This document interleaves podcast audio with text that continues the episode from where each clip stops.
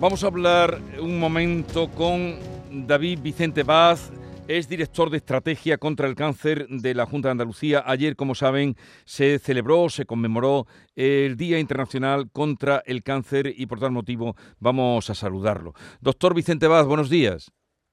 Hola, muy buenos días. Em, varios asuntos. Eh, se hablaba ayer de que eh, se estima que este año en España habrá más de 280.000 casos de cáncer en nuestro país. ¿Y en Andalucía?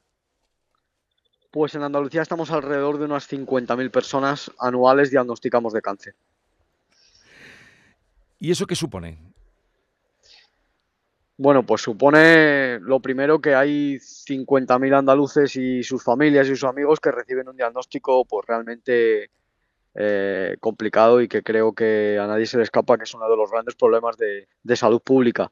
También es verdad que por otro lado cada vez eh, hay muchos más pacientes que pueden superar la enfermedad y que son o bien se curan de su enfermedad o son bien eh, largos supervivientes porque ya estamos en cifras por encima del 60% del total de los cánceres que se diagnostican. Otro dato que salía ayer, lo propio en días como este, es que cada vez aparece el cáncer en edades más jóvenes, por debajo de los 50 años, ¿no? ¿En qué proporción?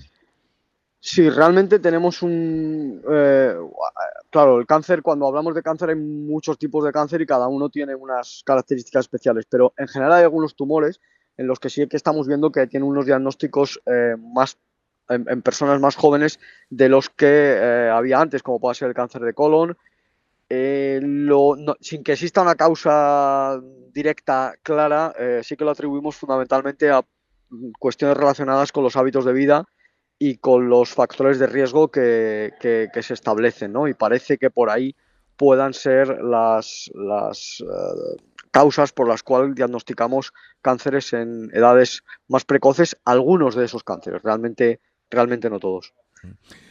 Se ha hablado también mucho de la estrategia de los cribados, incluso se ha insistido, eh, por favor, cuando llegue la carta eh, de invitación a hacerse el cribado, que no la olviden, que, se lo tomen en serio. ¿Cuál es la estrategia para los cribados de, de cáncer que tienen en Andalucía? ¿Cuándo va a comenzar?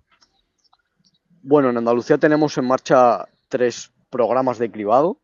Eh, como bien saben ustedes, es cribado de cáncer de mama, que implica la mamografía. Es esa carta que dice usted que, reciben esa citación para la realización de una mamografía, en la que hemos ampliado el rango de edad eh, por encima de los 70 años y por debajo de los 50 años.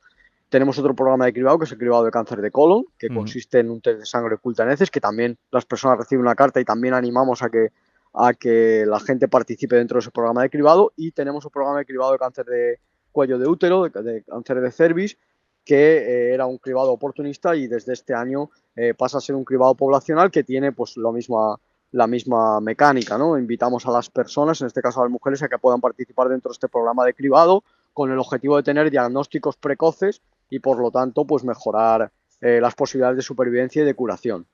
Hay otros programas de cribado porque también la Unión Europea recomienda que los países integremos o sigamos avanzando por este camino y bueno, y estamos en ello para otro tipo de patologías. Eh, ¿Cuántos enfermos de cáncer hay en Andalucía? Eh, es complicado porque, eh, claro, cuando uno dice cuántos enfermos de cáncer, estamos hablando de, aquellos que lo tienen ahora mismo, que hemos dicho que son unas 50.000 personas anuales se diagnostican, y luego el total de personas que han pasado en, algún momento de su vida por un cáncer. y no tenemos esa cifra eh, eh, de manera concreta, porque son muchos, pero, pero deben de ser más de 200.000 personas que en algún momento, incluso muchas más, que en algún momento de su vida hayan tenido un, un, problema relacionado con el cáncer, porque como hemos dicho, más en las mujeres, ya más del 62% de las mujeres eh, del total de los cánceres que se diagnostican se curan y más de un 51% de los, de los hombres. Por lo tanto, cada vez tenemos más personas que son han pasado por un cáncer y afortunadamente eh, lo han superado y son lo que llamamos largos supervivientes, que también requieren una atención específica y, una, y unos cuidados específicos. Em, hay un, en fin, una situación ahora mismo en Andalucía y en España, pero lo que nos interesa es lo nuestro, en las listas de espera para especialistas, para cirugías, esta acumulación y este, mm, esta lista de espera, ¿cómo están afectando a los enfermos de cáncer?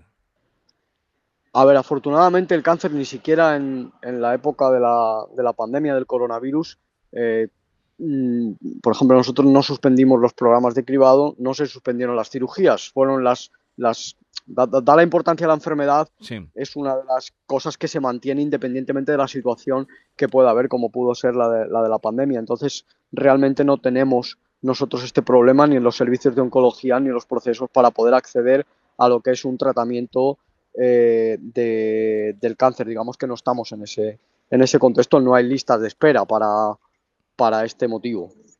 O sea, eh, el tratamiento del cáncer, eh, los problemas oncológicos no están, no son prisioneros de esta situación que se está viviendo ahora mismo en la sanidad andaluza de las listas de espera. no, para nada. ya digo, incluso en, la época del, del, COVID, de la pandemia, cuando, bueno, pues evidentemente toda la, toda la, la asistencia sanitaria se ve afectada por un problema como este, eh, no se suspendieron las cirugías, por ejemplo, eran las cirugías eh, por cáncer que se mantuvieron en nuestra comunidad autónoma y se mantuvieron también los programas de, de cribado eh, sin, ningún, sin ninguna restricción para poder seguir trabajando y poder seguir atendiendo a una enfermedad como, como esta.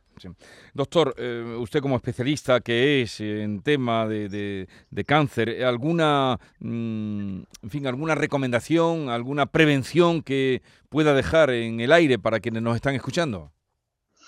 Claro, fíjese, eh, casi uno de cada tres como mínimo de los cánceres se podrían evitar eh, simplemente eh, siguiendo las recomendaciones, por ejemplo, del Código Europeo contra el Cáncer, que consisten pues, en no fumar, no consumir alcohol, evitar la obesidad, evitar el sedentarismo, participar en los programas de cribado, evitar las radiaciones ultravioletas, en fin.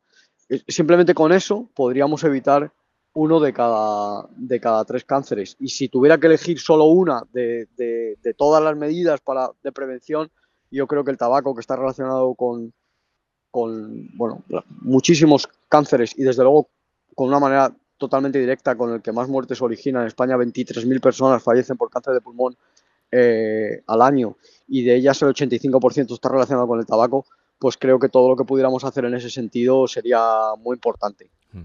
Eh, eh, eh, nos, hemos hablado antes de cómo está aumentando en los menores de 50 años, pero ¿y en, la, en los niños? En los sí, niños y adolescentes, ¿también está ahí aumentando? Mm, la verdad que, que, realmente no. Lo que sí es verdad que, fíjese, en Andalucía, pues más de 200 niños son diagnosticados al año de un, de un cáncer, ¿no?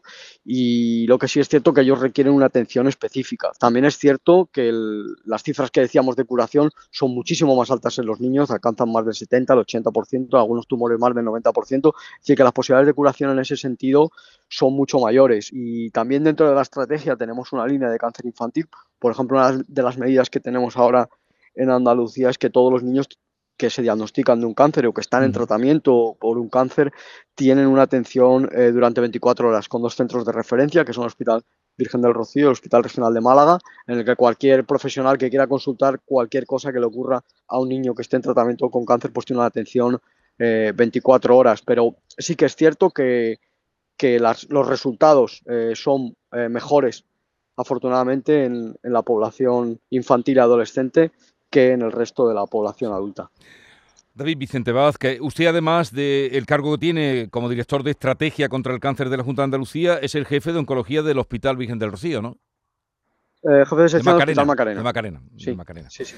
Bueno, pues nada, le deseo lo mejor a usted y a todos los que trabajan con usted en la lucha contra el cáncer. Gracias por habernos atendido, un saludo y buenos días.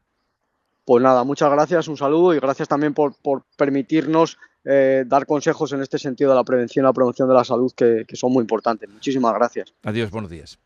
La mañana de Andalucía con Jesús Vigorra.